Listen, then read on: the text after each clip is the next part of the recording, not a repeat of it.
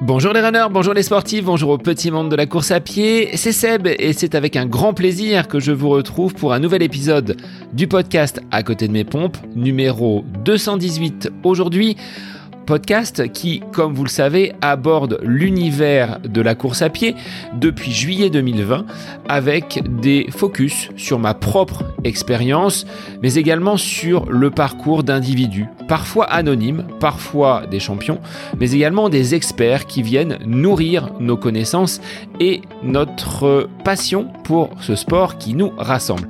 Alors en cette année 2024, année olympique, j'ai encore plus besoin de vous pour faire connaître ce podcast sur les différentes plateformes, sur les réseaux.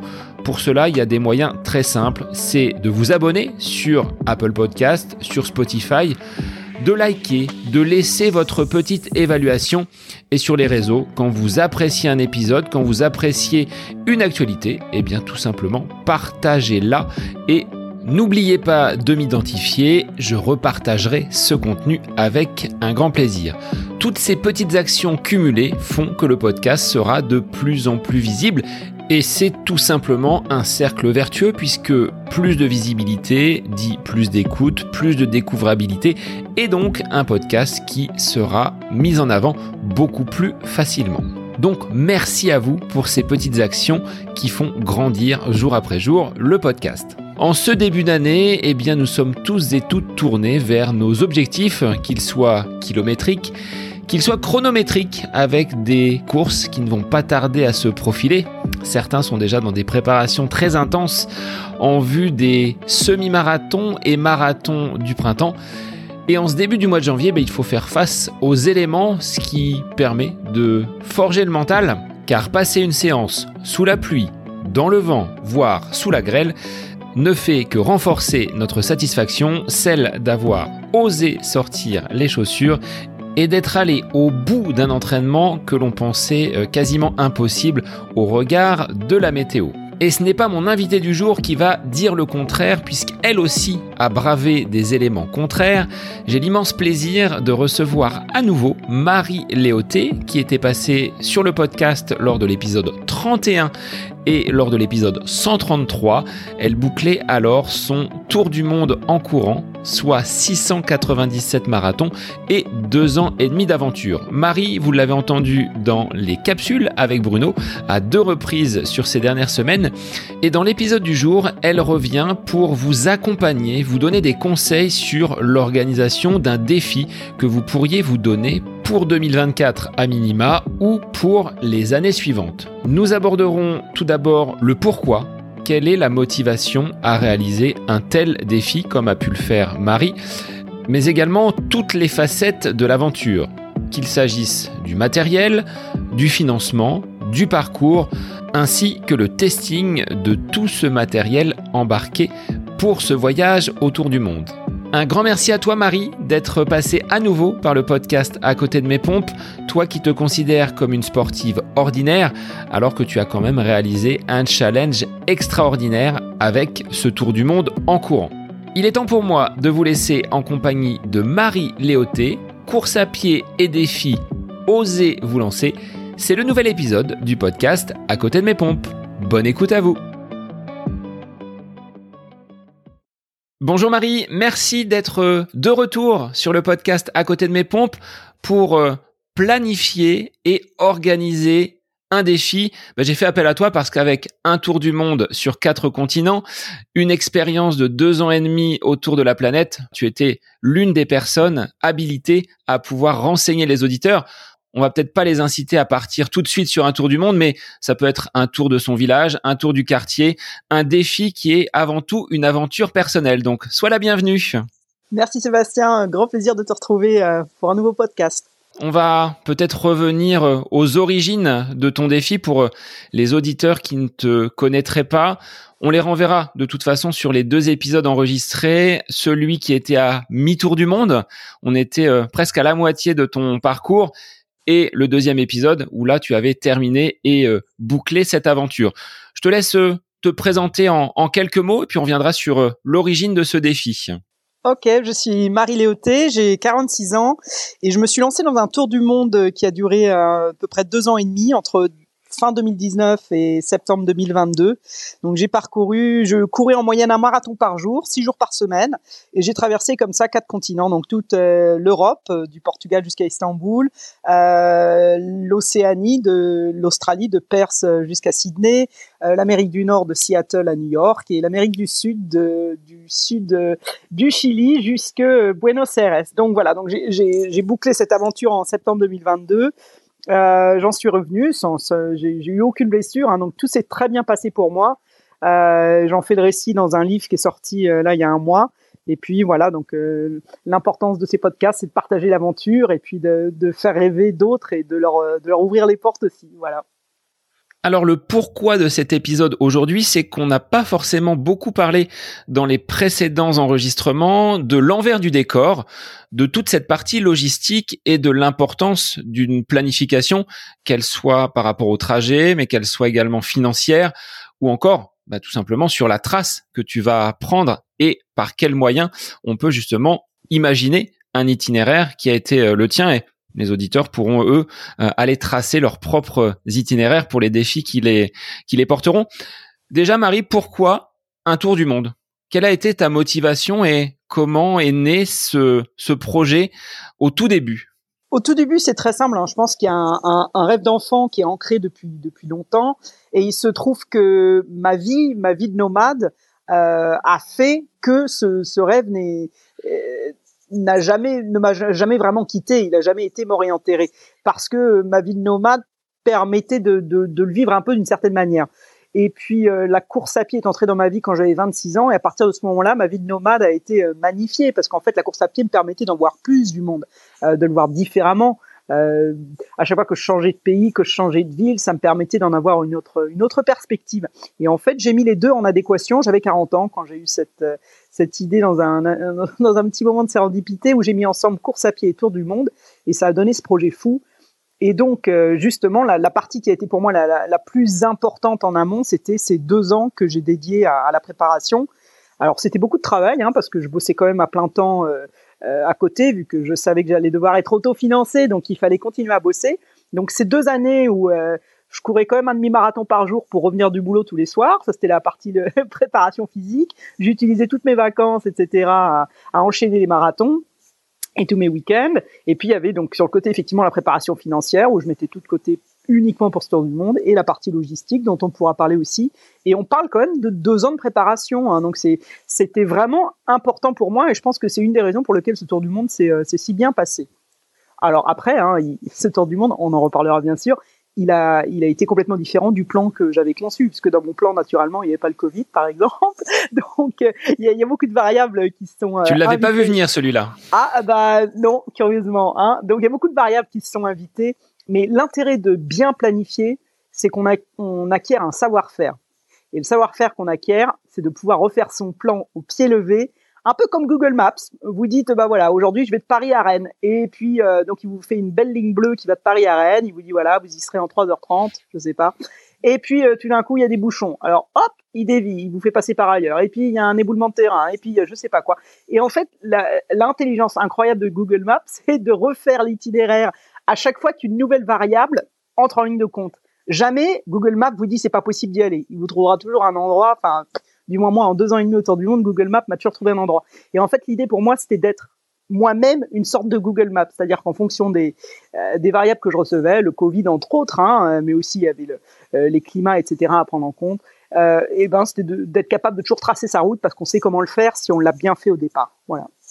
Sur un plan physique, tu disais, je me suis préparé pendant deux ans en amont. Tu as tapé là aussi sur Google comment euh, réaliser un tour du monde en courant? Bah, euh, Un petit peu, oui, parce que donc du coup, quand l'idée est venue, je me suis dit, mais est-ce que c'est possible tout court? Est-ce que ça a déjà été fait? Est-ce que euh, Et j'ai vu qu'il y avait six personnes qui l'avaient déjà fait. Donc là, pour moi, ça a été un peu le déclic de me dire, bah, si six personnes l'ont fait, bah, c'est que c'est faisable tout court. Donc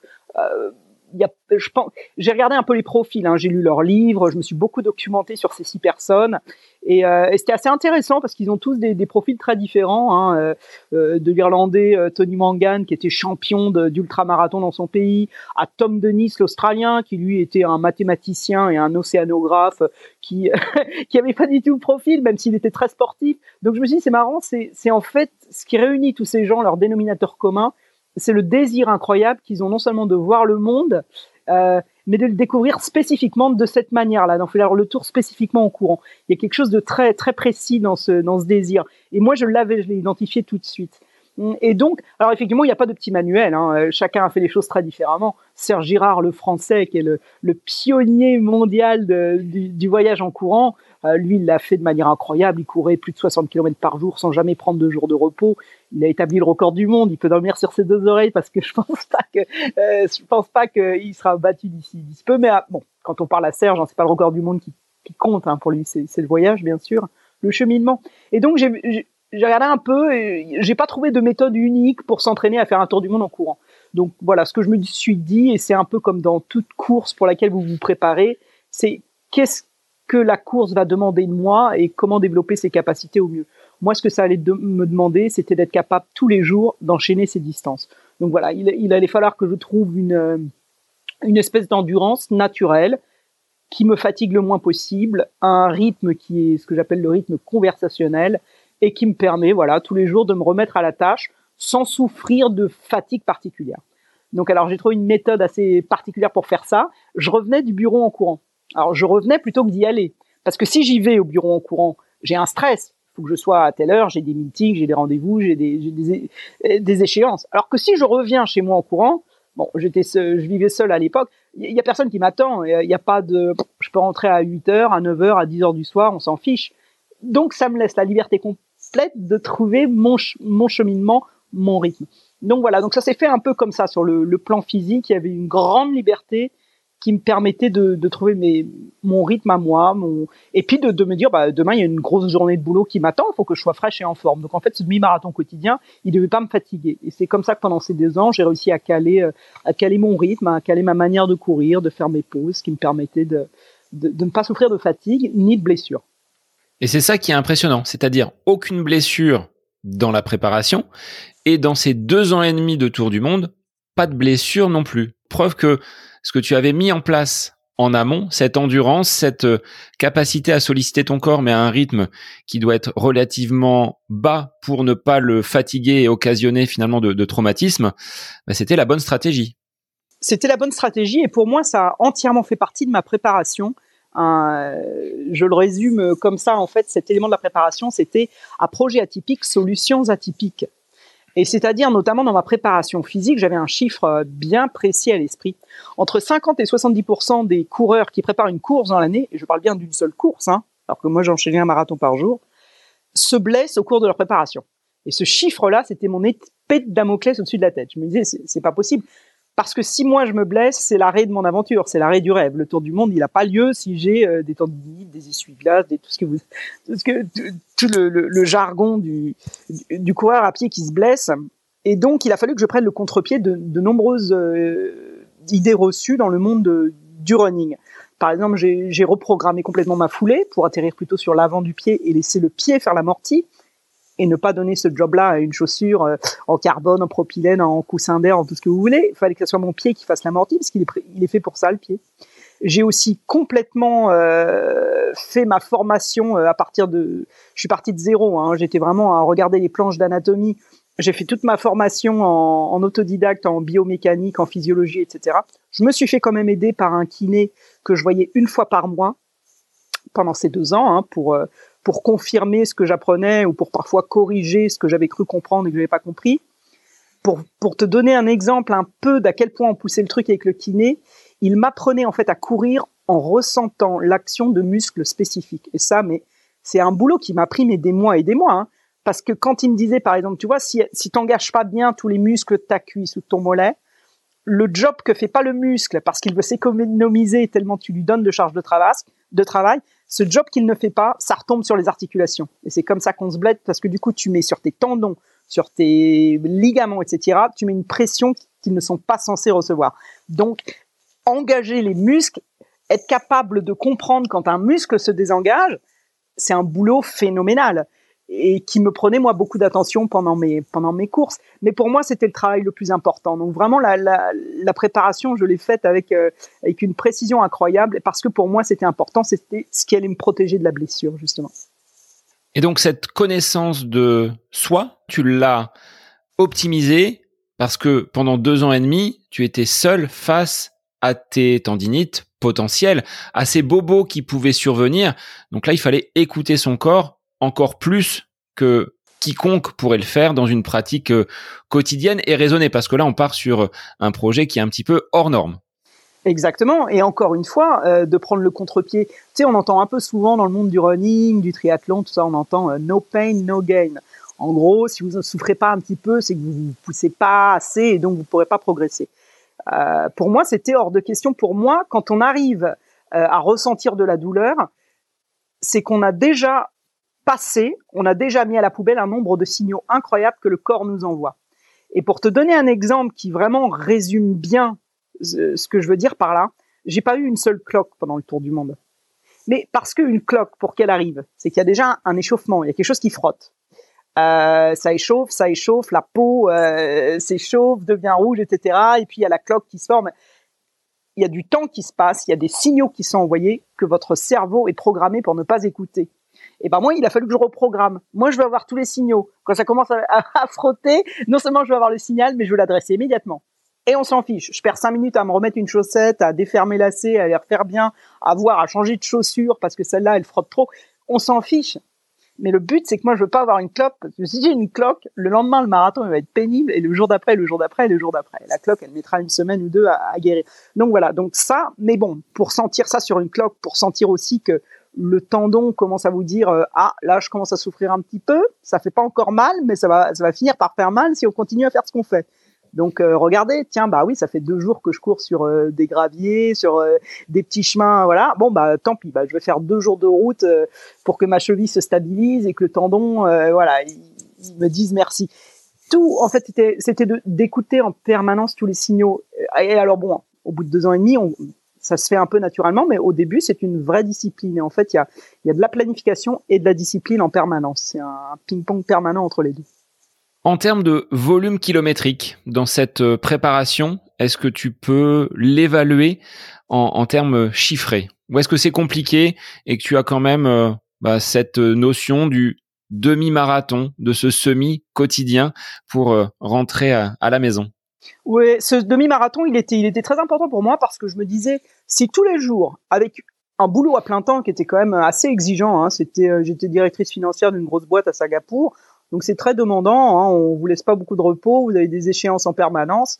Euh, donc nerveusement, mentalement, c'est très compliqué. Donc je me disais, si avec une énorme journée de boulot comme ça, je suis capable de faire mon demi-marathon par jour et, de l'apprécier, d'y prendre beaucoup de plaisir, si on m'enlève ma, si on m'enlève ma grosse journée de boulot et tout ce que j'ai à faire, c'est faire un demi-marathon pendant ce temps-là, je me disais, bah oui, le marathon par jour, il passera. Pour moi, ça, il y avait aucun problème. Mais pour tester quand même le concept, comme je te l'ai dit plus tôt, j'utilisais tous mes longs week-ends et tous mes jours de congé à faire ce que j'appelle des voyages marathons. Donc euh, voilà, je testais le concept du tour du monde. En gros, je partais avec un petit sac d'affaires, ma poussette pour transporter mes affaires, et je me disais voilà, là j'en fais trois en trois jours, là j'en fais cinq en cinq jours, etc. Donc je testais, je testais. Euh, parfois je partais et puis j'avais juste euh, mon matériel de camping. Voilà, est-ce que j'apprécie, est-ce que je prends du plaisir à planter ma tente après un marathon, euh, à me laver à la rivière et puis à me reposer en écoutant le chant des oiseaux avec aucune distraction autour et puis repartir le lendemain pour un autre marathon? Est-ce que c'est est-ce que c'est vraiment le plaisir que j'en escompte? Et puis je testais aussi, voilà, j'ai eu toutes sortes de conditions, de la pluie, de la chaleur, etc. Et, le but de tout ça, c'était de, tester avec le volume d'entraînement qui va avec. Donc quand je partais en voyage marathon, on était bien sur du un marathon par jour. Euh, de voir, pour moi, ce qui était crucial, c'est d'une part, effectivement, comme tu l'as dit, est-ce que le corps peut supporter ce volume?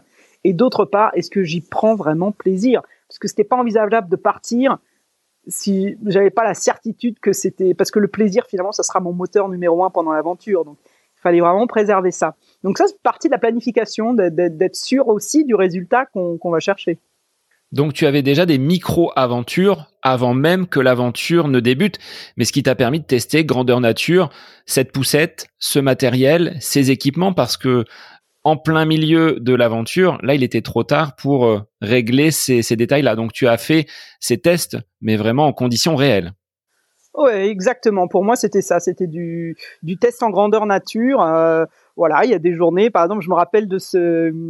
Souvent, je partais, mon format euh, préféré, qui était le plus simple, c'était un 5 marathons en 5 jours. Euh, ça me permettait d'avoir. Je faisais vendredi, samedi, dimanche. Il y avait un, long week-end, j'avais le lundi, mardi en plus. Voilà, ça me permettait de, de m'isoler de mon travail pendant 5 jours. Et ces 5 marathons en 5 jours, je me rappelle que le deuxième que j'ai fait, euh, c'était des conditions épouvantables. Il a, il a plu non-stop pendant trois jours. Euh, je campais, j'étais trempé.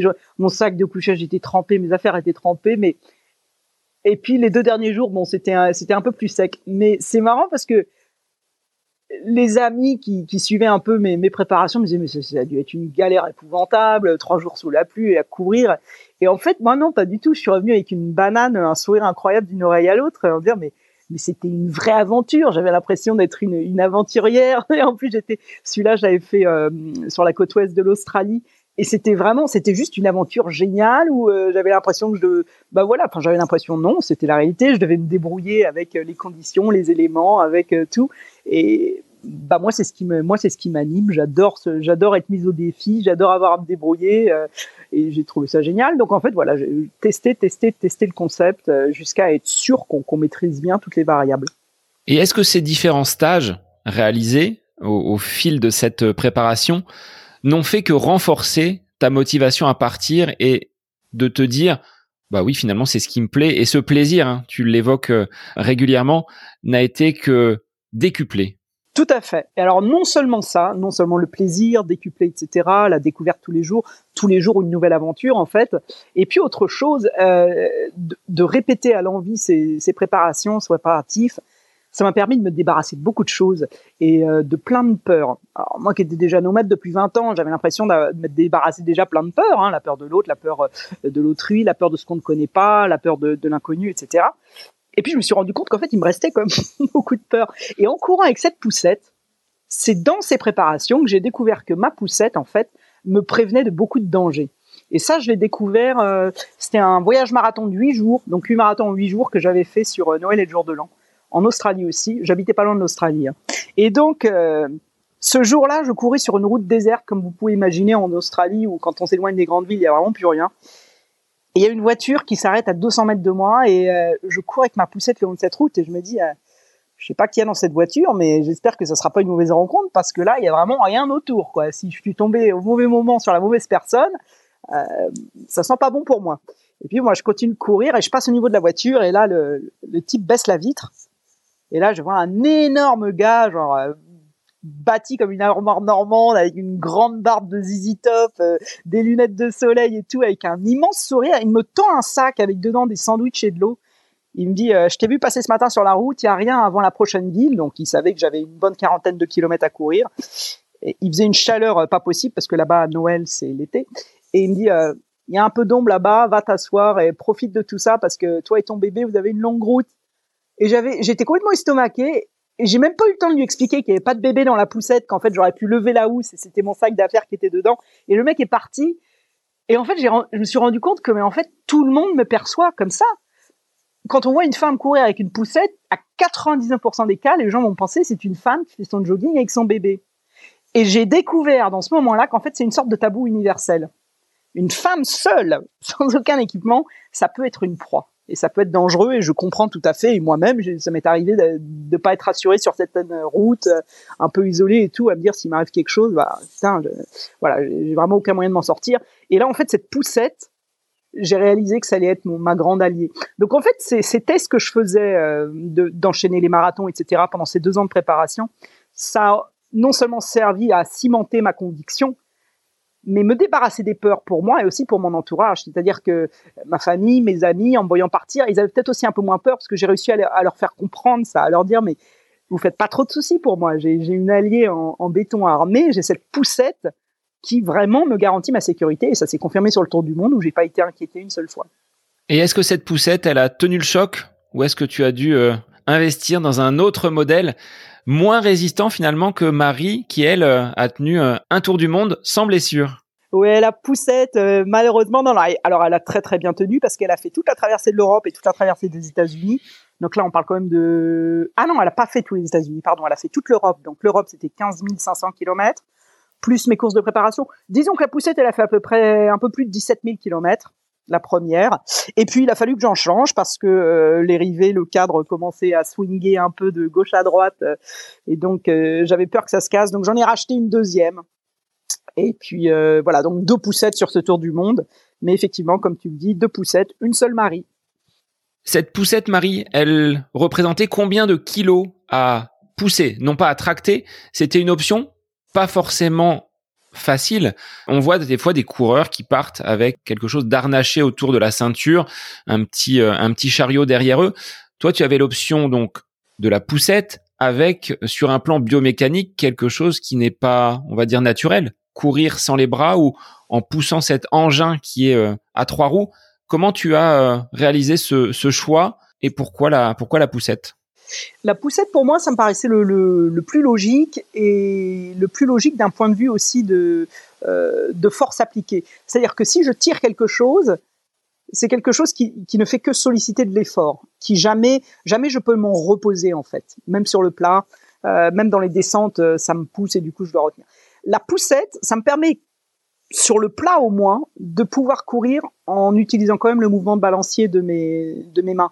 C'est une poussette à trois roues dont la roue avant se bloque, ce qui fait que par exemple je peux la pousser, faire trois foulées en utilisant mes bras et puis la repousser, etc. Ça me permettait d'être souvent assez libre d'elle. Euh, c'est un modèle très robuste hein, avec des amortisseurs, des, des petits trous de vélo, etc. Ce qui me permettait de l'emmener sur des, des, sentiers de montagne aussi. Je voulais être libre de pouvoir courir en nature le plus possible plutôt qu'être le long des routes. Hein, C'était quand même l'objectif. Euh, et alors, effectivement, la question du poids s'est posée. Hein, je l'ai testé aussi. J'ai minimisé au maximum mon équipement. J'avais quand même un ordinateur pour mettre à jour mes données, pour bien refaire mon itinéraire, etc., pour mettre à jour mon blog. Donc l'ordinateur, ça, ça pesait quand même avec le câble. J'avais seulement trois tenues de course, une tenue civile. J'avais vraiment pas grand-chose, mais on arrivait, quand j'avais le matériel de camping aussi avec, on arrivait à une douzaine de kilos.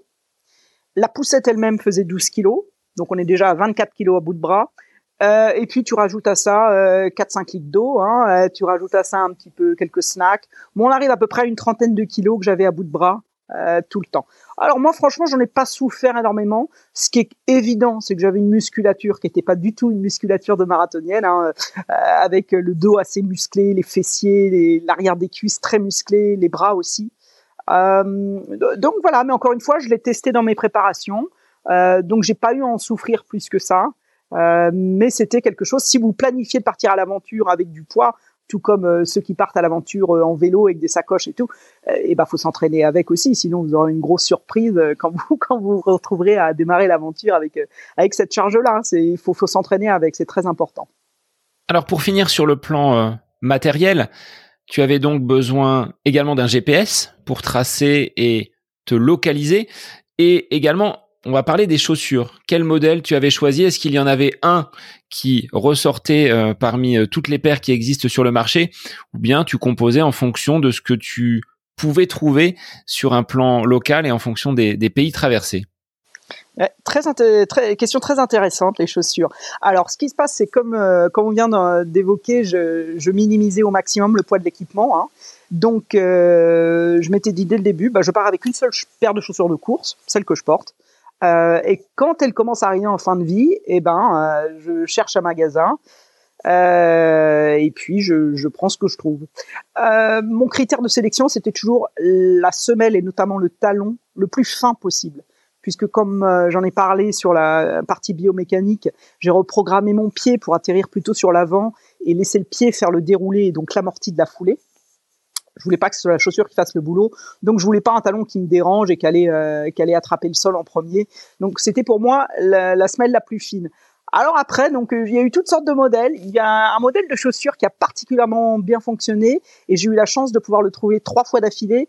Et c'est des chaussures qui duraient plus de deux, entre 2000 et 3000 kilomètres.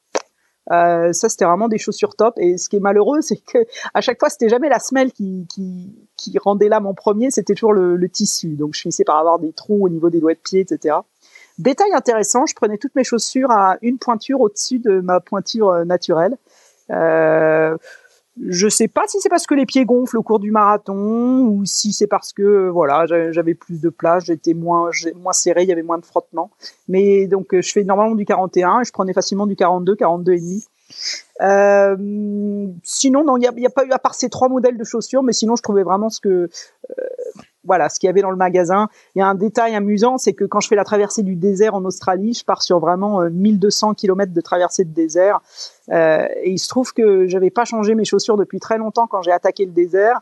Et j'ai fini avec des trous dans la semelle parce que bien sûr dans le désert il n'y a pas de magasin de chaussures. Donc c'est le petit risque que je prenais hein, en n'ayant pas de chaussures de rechange, c'était euh, de pas trouver à temps. Mais ça m'est arrivé qu'une fois et c'était pas si dramatique. Alors sur la balise, pour te traquer, parce qu'il faut que tu sois localisable et que tu puisses justifier de tes euh, parcours quotidiens avec ce, ce marathon réalisé, la montre utilisée, est-ce que une balise extérieure est également présente dans la, dans la poussette? Oui, tout à fait. Donc, comme tu l'as dit, euh, ce tour du monde, hein, il a été ratifié et validé par un organisme indépendant, la World Runners Association, qui s'occupe justement de, de, valider ces tours du monde en courant. Donc, euh, ils n'ont pas d'exigences particulières, mais moi, je voulais leur donner tous les outils. Ils ont des recommandations.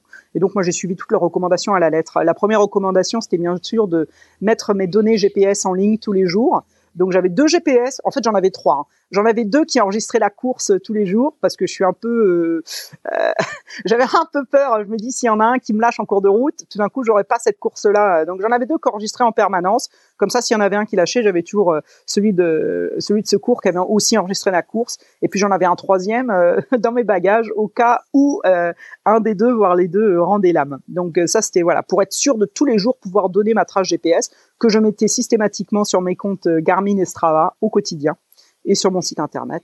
Et puis en plus de ça, il y avait un autre truc, effectivement, comme tu l'as mentionné, la balise, euh, balise satellite, qui, euh, elle, alors, communique directement avec les satellites et donne ma position très précise tous les on peut le régler hein, ça peut être toutes les minutes euh, toutes les 5 10 ou 15 minutes comme vous voulez. Moi c'était toutes les minutes. Donc ça permet deux choses ça permet d'une part de de s'assurer que c'est bien moi qui cours, qui suis bien sur la route et que c'est pas quelqu'un d'autre qui porte, qui court à ma place. Donc euh, pour des vérifications externes. Et puis un deuxième truc, c'est que cette balise satellite, elle a un petit bouton sur le côté qui s'appelle le bouton SOS. Et donc euh, si je tombe dans un ravin, s'il m'arrive quoi que ce soit pas bien, je peux appuyer sur le bouton et ça déclenche immédiatement euh, les secours search and rescue comme on dit donc, euh, donc pour moi, c'était aussi un autre élément de sécurité de me dire, je vais me retrouver toute seule dans des endroits pas possibles dans le monde, au milieu de la cordillère des Andes ou au milieu du désert. Et ben voilà, j'ai quand même cette petite sécurité. On pourra me retrouver s'il m'arrive un, truc euh, malheureux. Donc c'était à la fois de la protection et puis euh, et puis aussi de la traçabilité. Alors sur le plan de cet itinéraire, de ces GPS qui t'ont suivi, comment tu as fait pour tracer ton parcours? Tu as pris un globe, un feutre et tu as tourné tout autour, quels outils tu as utilisés et comment s'est euh, déroulée cette mise en place, ces différentes étapes pour calibrer jour après jour bah, ces 697 euh, marathons? Oui, alors c'était une grosse question hein, de savoir comment j'allais faire. Moi, je pense que si j'avais fait ce tour du, si j'avais eu l'idée du moins de ce tour du monde il y a une vingtaine d'années, je pense que j'aurais vraiment beaucoup galéré parce que moi les, les cartes en papier, euh, les boussoles, etc. C'était pas trop mon truc. mais euh, nous sommes à l'époque de Google Maps et donc Google Maps a été mon outil euh, fabuleux. Pour moi, c'était très important euh, de planifier vraiment. Hein, J'avais un tableau Excel et je planifiais étape par étape. Pourquoi c'était important? Parce que si je m'entraîne pour courir en moyenne un marathon par jour, il faut que j'ai la certitude que je vais pouvoir faire ce tour du monde en courant en moyenne un marathon par jour. Parce que c'est très différent de courir 40 km par jour ou 42 que d'aller en courir 60, 70 ou 80. Donc voilà, donc j'ai commencé par euh, voilà, je me suis dit bon bah je vais partir du, Portugal parce que pour traverser les continents, il faut partir d'un océan à, un autre océan. Et dans le cas de l'Europe, hein, on parle de l'océan Atlantique, mais on arrive aux rives euh, du Bosphore, c'est le seul continent qui se termine pas avec un océan. Et donc je me suis dit voilà, bah je pars de, de Lisbonne, je pars sur la côte. Quelle est ma prochaine ville à à peu près 40 km Hop, je trouve une ville. Il y a de quoi y dormir, il y a des hôtels, il y a des restaurants, il y a machin hop, quelle est la prochaine ville après 40 km Et en fait, je traçais mon itinéraire comme ça. Pour l'Europe, je savais que je voulais plus ou moins courir le long de la côte méditerranéenne, donc euh, voilà, ça s'est passé sans problème. Sur l'Europe, je trouvais, c'est un continent tellement dense, densément peuplé que je trouvais tous les 40 km quelque chose. Euh, L'Amérique du Nord, c'était plus compliqué. Il y avait par exemple des, des segments de 100, 120 km sans aucune ville, sans rien. Ah, donc là, du coup, je me disais, bon, bah alors voilà, faut planifier ça. Bah tiens, bah, je, camperai, donc je camperai au milieu de nulle part. Euh, il faudra être safe parce que c'est le Montana, il y a des ours, il y a des cougars, il y a des chats sauvages. Voilà, il faudra bien planifier où tu vas dormir euh, la nuit. Euh, et puis il faudra être en autosuffisance, donc il faudra euh, transporter trois jours d'eau, trois jours de nourriture. Trois jours d'eau, quand on court un marathon par jour en plein été, c'est quand même facilement plus de 10 kilos additionnels. Donc ça, tout ça faut le prendre en compte. Et voilà, mais une fois que c'est planifié, une fois que je sais ça, ça me permet d'y aller euh, avec beaucoup plus de sérénité que si j'avais aucune idée. Euh, donc voilà, en fait, j'ai planifié étape par étape autant que je pouvais sur les sur les quatre continents. Et une fois que j'ai fait ce travail, hein, qui m'a pris énormément de temps, hein, on parle vraiment, c'est ces deux ans de préparation. Bah, une fois que j'avais tout ça planifié, je me suis dit voilà, le plan il va sûrement voler en éclats. Je ne sais pas ce qui va se passer, mais la nature d'un plan c'est de voler en éclats. Et bon, dans mon cas, il y a eu le Covid qui est arrivé. Euh, mais je sais faire le plan, je, manie bien les variables, je, je, sais utiliser Google Maps, je suis devenue vraiment une experte. Et donc, euh, bah voilà, quoi qu'il arrive sur mon chemin, j'arriverai à trouver la route qui m'emmène à l'autre bout du continent.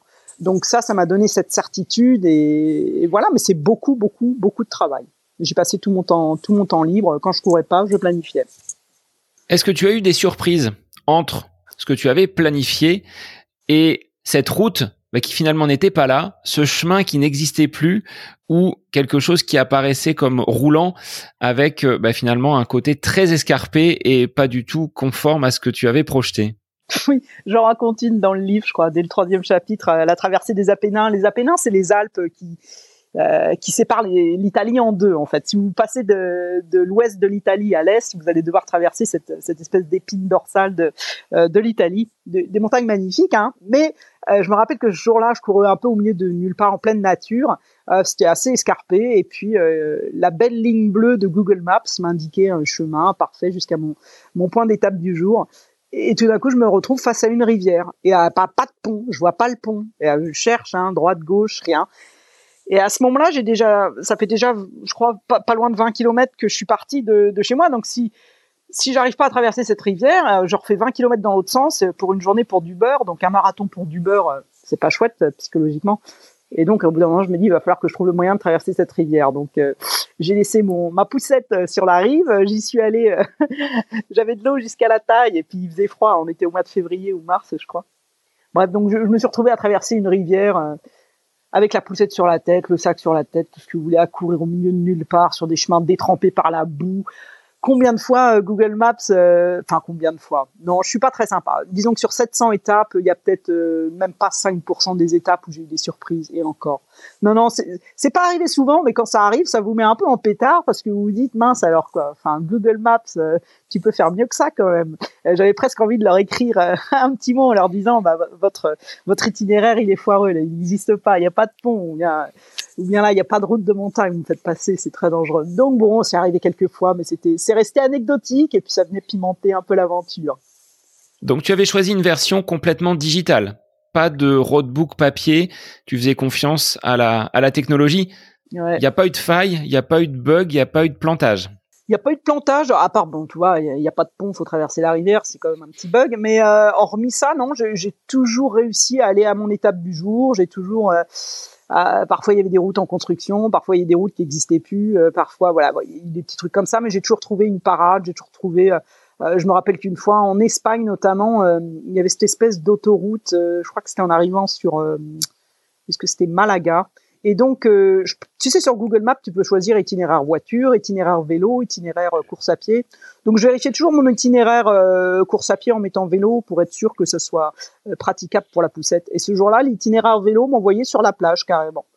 Et c'est emmerdant parce que avec la poussette et les trois roues et les 30 kilos sur la plage, elle avance pas la poussette, enfin vraiment pas du tout.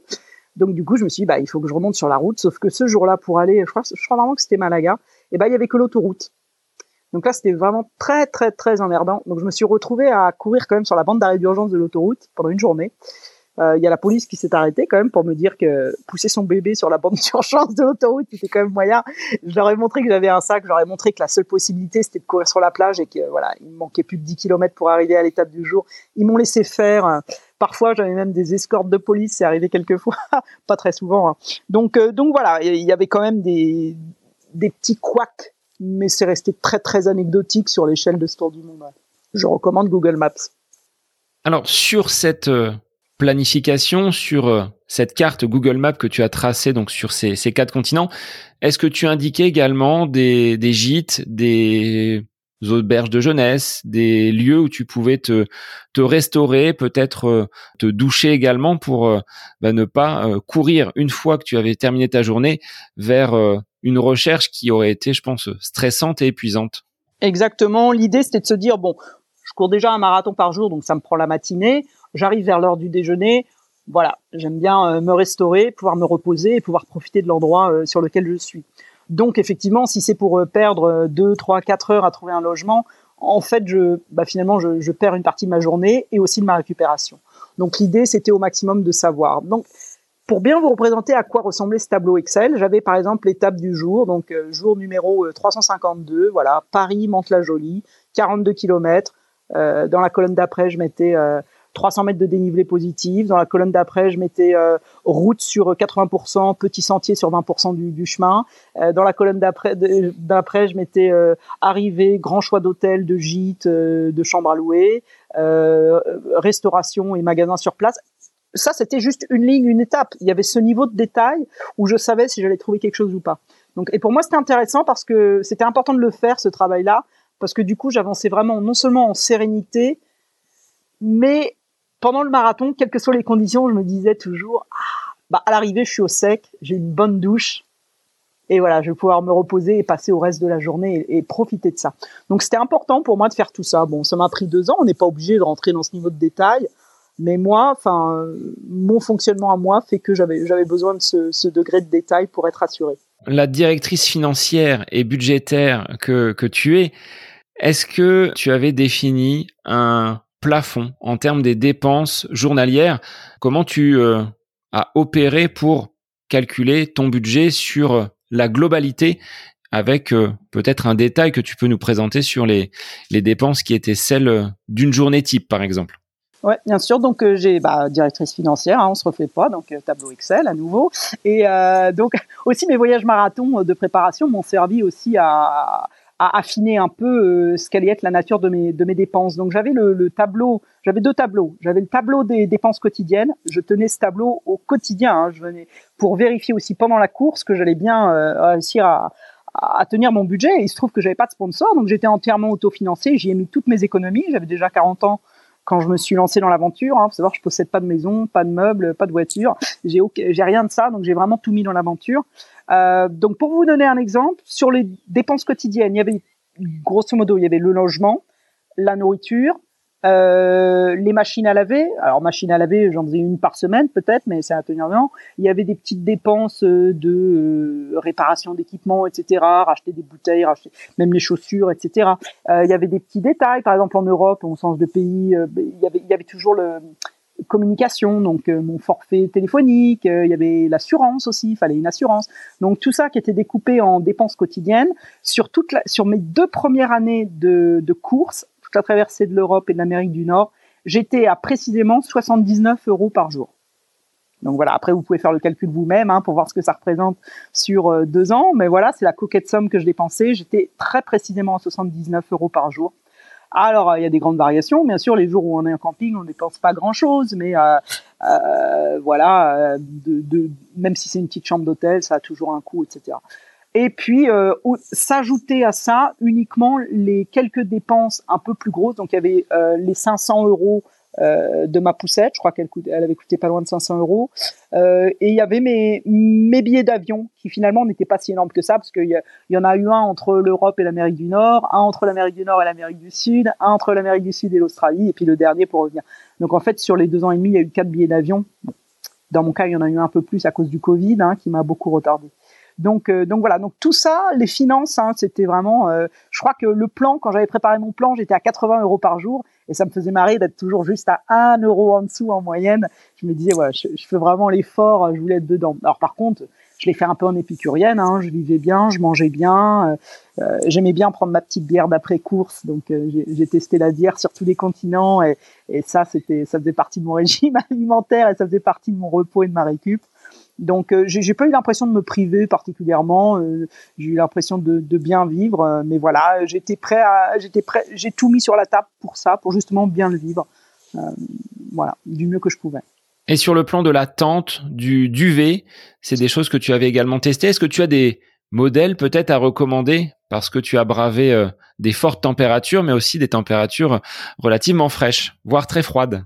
Ouais, alors c'est marrant le, le, test pour l'attente parce que donc euh, comme j'habitais pas loin de l'Australie, comme je t'ai dit plus tôt, euh, mais souvent mes voyages marathons j'allais faire là-bas et puis l'Australie euh, en fonction des saisons, il y a des serpents, il y a des araignées, il y a tout ça. Et en fait moi j'en avais une peur bleue tout ça. Et donc au début j'avais testé un modèle de tente qui s'accroche dans les arbres. Tu sais, c'est un peu comme un hamac et en fait, tu fermes ta fermeture.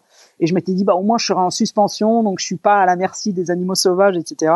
Sauf que après quelques nuits en suspension euh, dans un truc qui ressemble vraiment plus à un sarcophage qu'autre chose, je m'étais dit non mais ça va pas être possible. Et puis il faut trouver un arbre suffisamment haut pour pouvoir. Enfin bref. Donc du coup, je suis revenu sur une petite tente. Euh, alors j'aime pas faire de la pub parce que j'ai pas eu de sponsor, mais disons-le quand même. Euh, voilà, je suis allé clairement chez Decathlon. Euh, ils ont des modèles de tente euh, très légers, très résistants, euh, qui se montent rapidement, qui se transportent facilement. Euh, j'ai pas eu de problème. La même tente m'a fait toute l'aventure, le même sac de couchage, et j'ai eu aucun problème. À partir du moment où il y a une moustiquaire qui fonctionne bien, les araignées et autres espèces rampantes sont tenues à distance, donc j'ai pas eu à souffrir de quoi que ce soit. voilà, une petite tente très simple, ça m'a pas posé de problème.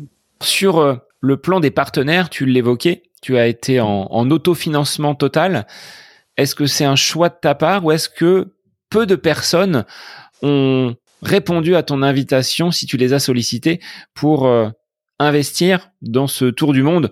Tu l'as dit, hein, vous êtes une poignée de personnes seulement à l'avoir réalisé aujourd'hui, donc ça paraissait peut-être un petit peu fou et ce qui a peut-être bloqué certaines entreprises sur leur volonté de, de t'accompagner. Comment tu l'analyses euh, là à distance de la préparation et à distance de la fin de cet objectif?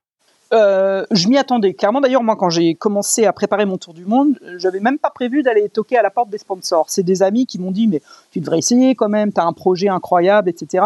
Je savais pertinemment que comme j'ai aucun profil d'athlète, euh, j'ai jamais gagné de compétition, je suis pas, euh, je suis rien, moi je suis, enfin, je suis rien, je suis juste une amatrice euh, qui aime beaucoup ce que je fais. Donc euh, il y avait rien qui sur le papier allait accréditer de ma capacité à aller au bout de ce truc. Donc j'imaginais bien, en travaillant moi-même dans la finance, qu'une entreprise va pas mettre ses billes sur une amateur, amatrice complète, euh, dont on ne sait pas si elle va pas abandonner au bout de deux mois parce que ce sera trop dur et qu'elle aura mal et que la neige est molle. Mais et donc je m'étais dit bah ça sert à rien d'aller toquer chez eux. Donc je suis allé quand même toquer. Et puis il y a une autre variable qui est venue en compte. Je me suis dit, il y a tellement, je ne sais pas si vous connaissez bien la, situation des, athlètes hein, français, euh, même ceux qui vont aux Jeux Olympiques, etc. Il y en a beaucoup qui, euh, qui ont beaucoup de mal, qui, qui ne trouvent pas de sponsors, qui ont des boulots à plein temps ou à mi-temps et qui rament pour euh, être les debout. C'est-à-dire que même des athlètes de cette dimension-là, hein, faut voir, même pour eux, c'est compliqué d'aller en chercher. Donc, est-ce que c'était légitime de ma part? Moi, j'avais un peu ce complexe de me dire, moi, je pars pas aux Jeux Olympiques représenter la France. Hein, je pars pour mon petit plaisir, faire euh, des petites vacances de deux ans et demi autour du monde, même si bien sûr il y a l'effort du marathon par jour. Mais j'avais un peu ce petit complexe de de, de pas vouloir non plus, de me dire c'est mon petit plaisir, je vais me le payer moi-même. Quoi, je vais pas demander à des gens de, de me payer mes vacances en gros. Donc, euh, donc j'y suis allée seule et je m'étais dit, j'avais dans un coin de la tête, je me disais si l'aventure se passe tellement bien et que je vais vraiment au bout de ce truc du monde, de, ce tour du monde qui me fait quand même rentrer dans le cercle des sept personnes au monde seulement qui l'ont fait, bah, il y aura bien quelques, voilà, quelques, euh, quelques personnes au placé qui se diront, bah, tiens, on va lui offrir cette prochaine paire de chaussures, on va, voilà, faire un geste. Bon, bah, alors, c'est pas arrivé, malheureusement. Euh, si un fabricant de chaussettes m'a donné des chaussettes gratuites pour mon arrivée à Sydney, vous voyez. Donc, euh, en termes de sponsors, c'est tout ce que j'ai eu.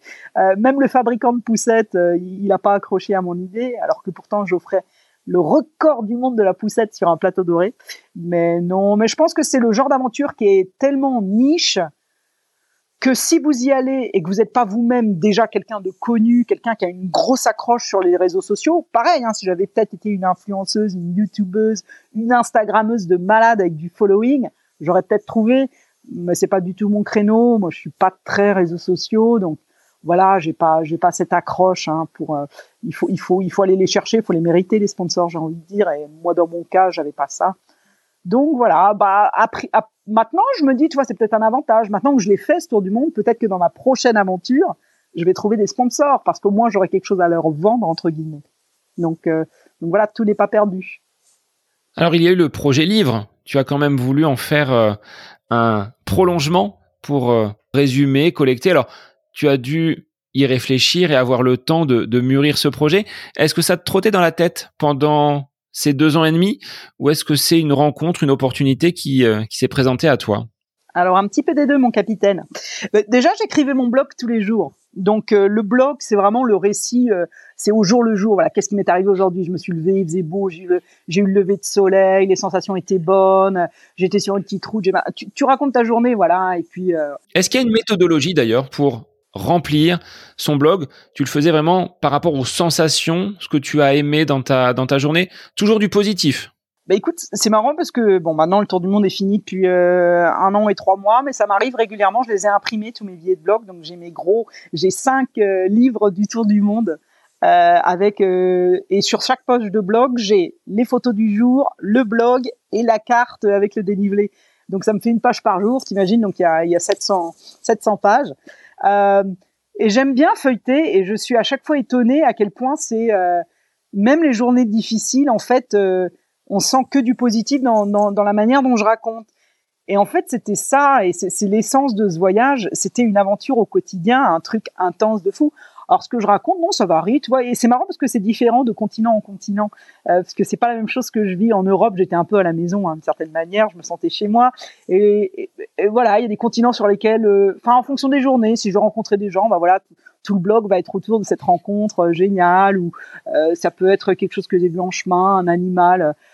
Ça peut être en fait, j'étais très libre dans la manière dont, je l'écrivais, mais quand je relis maintenant, je vois, je me dis, mais j'étais météorologue ou pas? Parce qu'à chaque fois, je raconte, voilà, si le ciel est bleu, s'il fait beau, quelle est la température du jour? Je pense que c'était important pour moi. Hein, j'étais un petit, j'étais seule en fait face aux éléments. maintenant, dans l'écriture du livre, oui, elle m'a trotté dans la tête, même pendant l'aventure. C'était toujours un petit peu. J'avais un un carnet sur le côté sur lequel je prenais d'autres notes parce que j'avais conscience que si j'allais écrire le livre, il allait falloir que ça soit une autre réflexion. Euh, j'allais pas vous livrer, j'allais pas vous refaire le coup du blog, ça aurait pas d'intérêt. Et puis encore une fois, tu vois, par exemple, je vois bien, je parle du temps tous les jours, c'est pas intéressant de, de lire que aujourd'hui il fait 0 degré, demain il fait 10 degrés, on s'en fout quoi. Donc il, il, allait falloir trouver euh, la ligne directrice de ce voyage, il allait falloir que le lecteur comprenne pourquoi moi, une petite bonne femme de 40 ans, j'ai pensé que j'allais pouvoir le faire et pourquoi je me suis lancée, qu'est-ce qui fait dans ma vie que ça a du sens et que je suis allée au bout? Et qu'est-ce qui fait que moi, je pense que j'étais vraiment quelqu'un d'ordinaire qui a fait un truc extraordinaire et j'ai envie de transmettre ce message à tous les gens ordinaires que nous sommes, que nous aussi, on peut aller trouver notre aventure. En fait, c'est le partage. Et donc, il allait falloir trouver le bon angle pour le raconter qui allait faire que la personne qui lit le livre allait pouvoir se dire aussi, bah, moi aussi. Et il n'y a pas besoin de partir aux antipodes pour trouver de l'aventure. Ça peut être dans le Loir-et-Cher, ça peut être en Bourgogne, ça peut être n'importe où. Elle est là aussi l'aventure. Parce que quand je traversais la France en courant, j'avais la même intensité chaque jour aussi. Donc voilà, pour moi, c'était ça que je voulais transmettre. Euh, donc oui, ça, a pris beaucoup de réflexion. J'ai mis euh, huit mois à l'écrire quand même. Et puis euh, là, il est sorti, il fait sa vie. Hein. Il s'appelle Le Monde sous mes pieds d'ailleurs.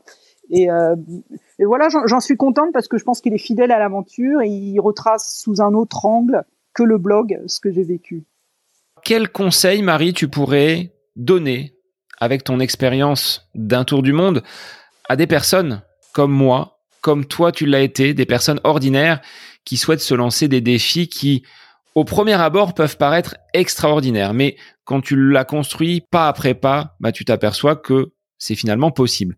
Qu'est-ce que tu pourrais donner? Est-ce qu'il y a une méthode? Tes, tes, grands principes, tes grandes lignes pour euh, mener à bien ce projet parce que cet épisode a une portée également de, conseils pour euh, ces auditeurs qui, euh, dans les années à venir, souhaiteraient se lancer des, défis au long cours. Oui, alors moi je dis toujours euh, que le plan, c'est l'espèce de, c'est l'échelle, c'est le pont imaginaire que l'on construit entre son rêve et la lune ou les étoiles, peu importe ce que vous visez. Mais à partir du moment où vous faites l'effort de faire le plan, et bah tout d'un coup, entre votre tête et votre imaginaire et ces fameuses étoiles que vous visez, et ben il y a un chemin. À partir du moment où il y a un chemin, c'est faisable. Donc pour moi, ça c'est très important. Maintenant, il y a quatre principes clés. C'est d'abord d'avoir toujours en tête votre direction. moi, ma direction, elle changeait pas. Quand je pars d'Istanbul, euh, quand je pars du Portugal, ma direction, c'est Istanbul. Quand je pars de Seattle, j'ai une seule direction, c'est New York, etc. Donc, de n'avoir qu'un seul cap. Pensez à un bateau. Vous pouvez emmener votre bateau dans une seule direction. Il peut pas avoir trois directions à la fois. Donc, d'être toujours sûr d'avoir ce, cet objectif en tête. Et moi, mon objectif, il était résumé pendant ce tour du monde en je fais le tour du monde pour découvrir le monde et prendre un plaisir fou en le faisant. Voilà, c'était ça. Et moi, ça, c'était mon motto. Je le savais. Donc, je me suis pas perdu parce que je savais où j'allais et je savais pourquoi et comment je voulais le faire. Donc, ça, c'est d'avoir très précisément en tête ce que vous voulez faire. Ça, c'est le cap. Le deuxième principe que j'avais, c'était le plan est essentiel, mais il va partir en, en éclat à un moment ou à un autre. Et votre force maintenant, c'est que vous savez faire le plan, donc vous pouvez le reconstruire au pied levé. Donc, adaptabilité. Le troisième principe, c'était, et j'en ai parlé pendant ce podcast avec toi, Sébastien, c'est à projet atypique, solution atypique.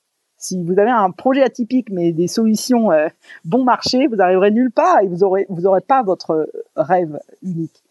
Et euh, le quatrième euh, précepte que j'applique, c'est celui de la motivation et du discours interne.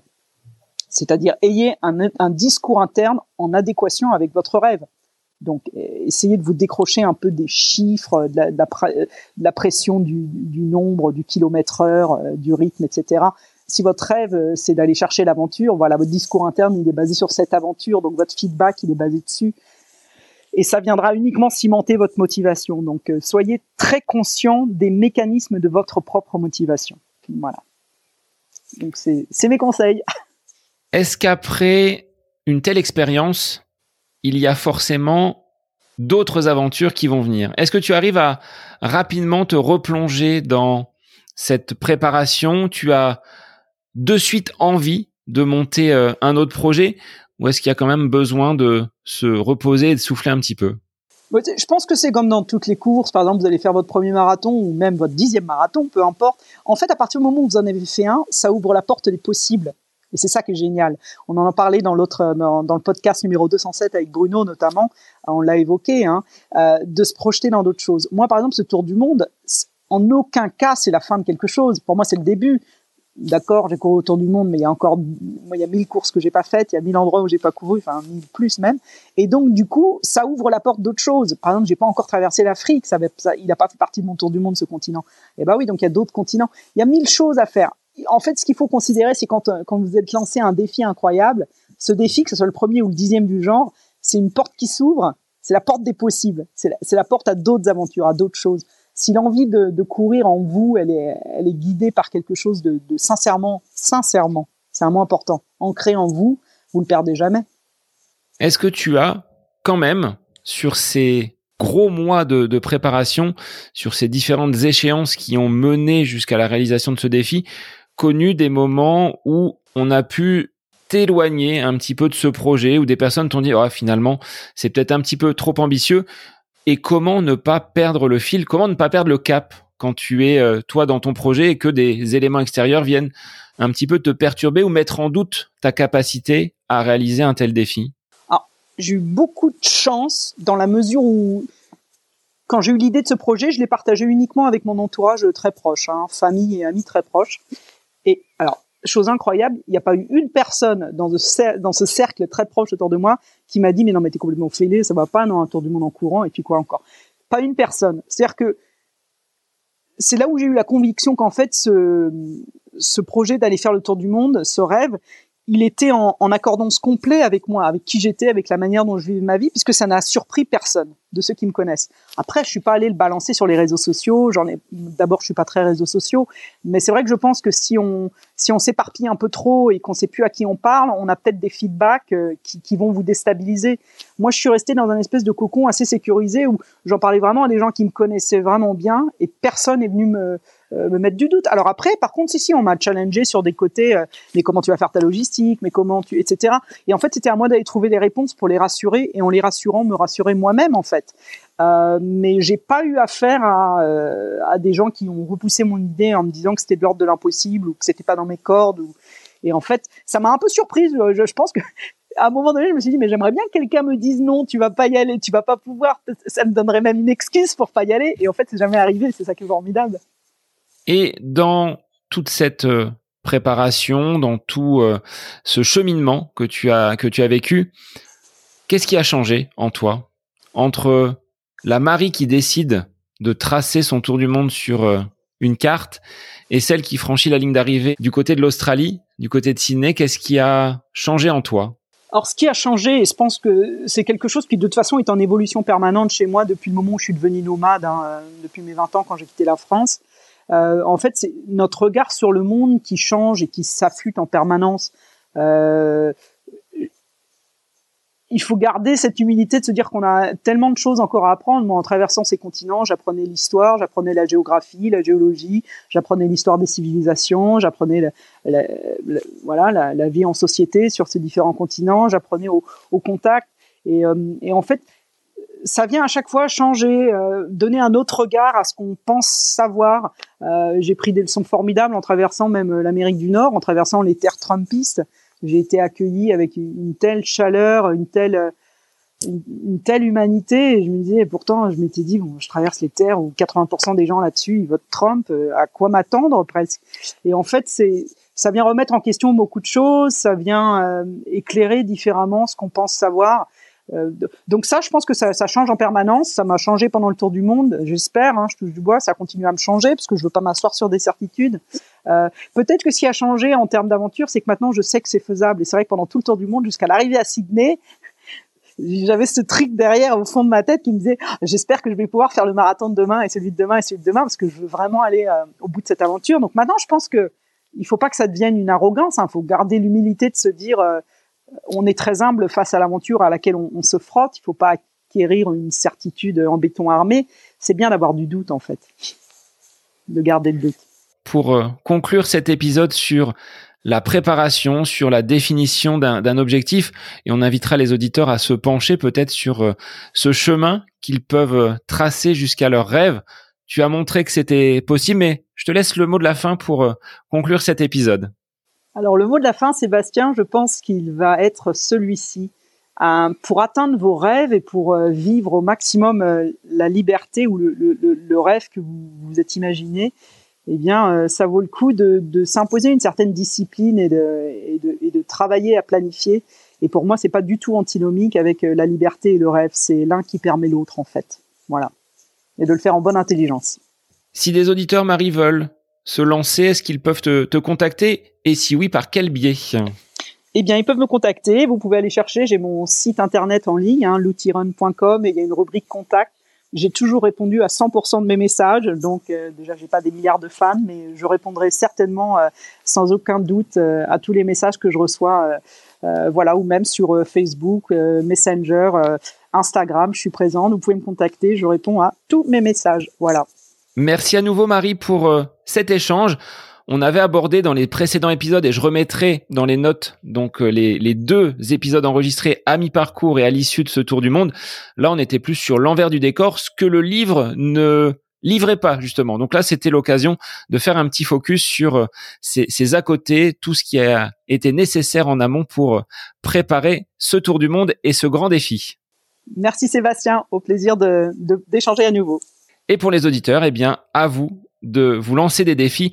C'est parfois en fermant la porte, l'aventure est à portée de chaussures. Je vous souhaite une très belle semaine et on se retrouve rapidement pour un nouvel épisode du podcast À côté de mes pompes.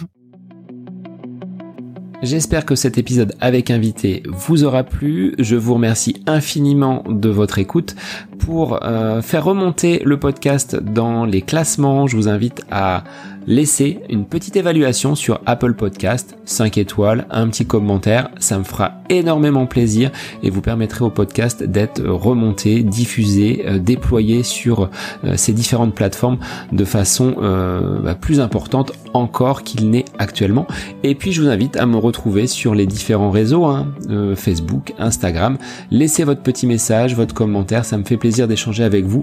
Si vous avez des questions, si vous voulez voilà échanger sur quelconque sujet en lien avec la course à pied, mais pas que, parce que le sport c'est une philosophie de vie et c'est une passion qui nous anime de façon commune, donc n'hésitez pas à venir échanger avec moi. Sur ce, je vous souhaite une bonne fin de semaine, un bon week-end et je vous dis à la semaine prochaine pour un nouvel épisode du podcast à côté de mes pompes.